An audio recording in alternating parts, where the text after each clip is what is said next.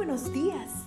Gracias por estar con nosotros en este bendecido día. Ven y juntos aprendamos y realicemos el estudio de nuestro matinal titulado Nuestro maravilloso Dios. Te invitamos a recorrer con nosotros las promesas que el Señor tiene para ti el día de hoy.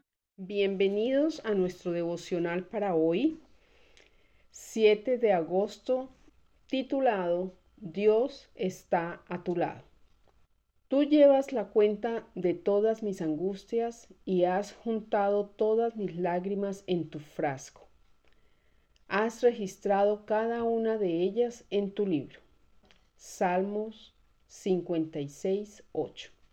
De acuerdo a la información del sobrescrito, el Salmo 56 fue escrito por David cuando desesperado por la fiera persecución de Saúl, huyó al territorio filisteo.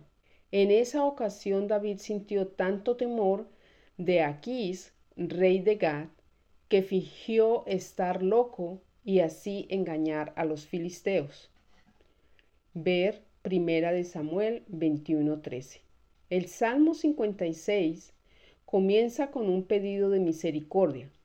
David siente que sus enemigos lo acechan en todo momento y que a menos que Dios haga algo, será finalmente devorado.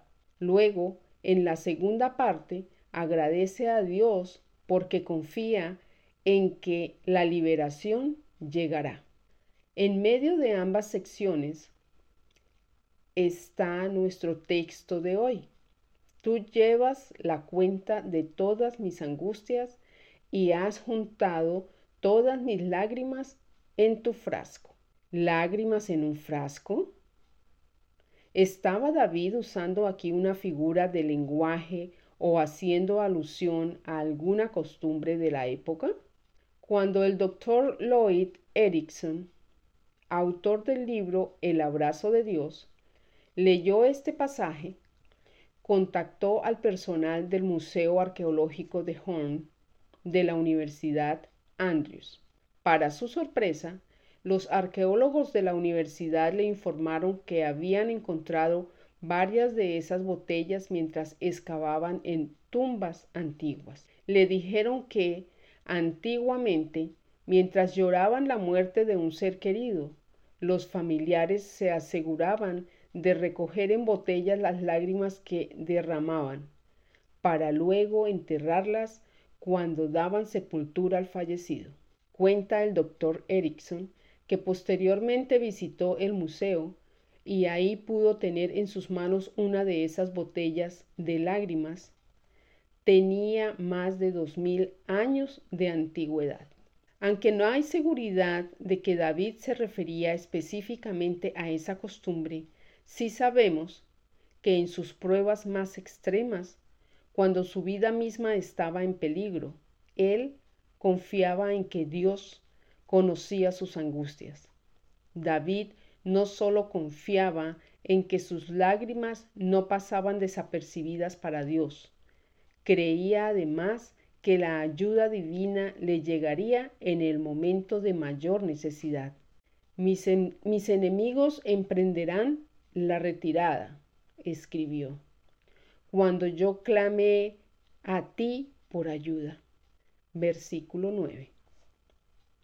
¿Sobre qué base se apoya el salmista para creer que Dios conocía sus angustias y que haría algo para aliviarlas? Una cosa sé, dijo, Dios está de mi lado.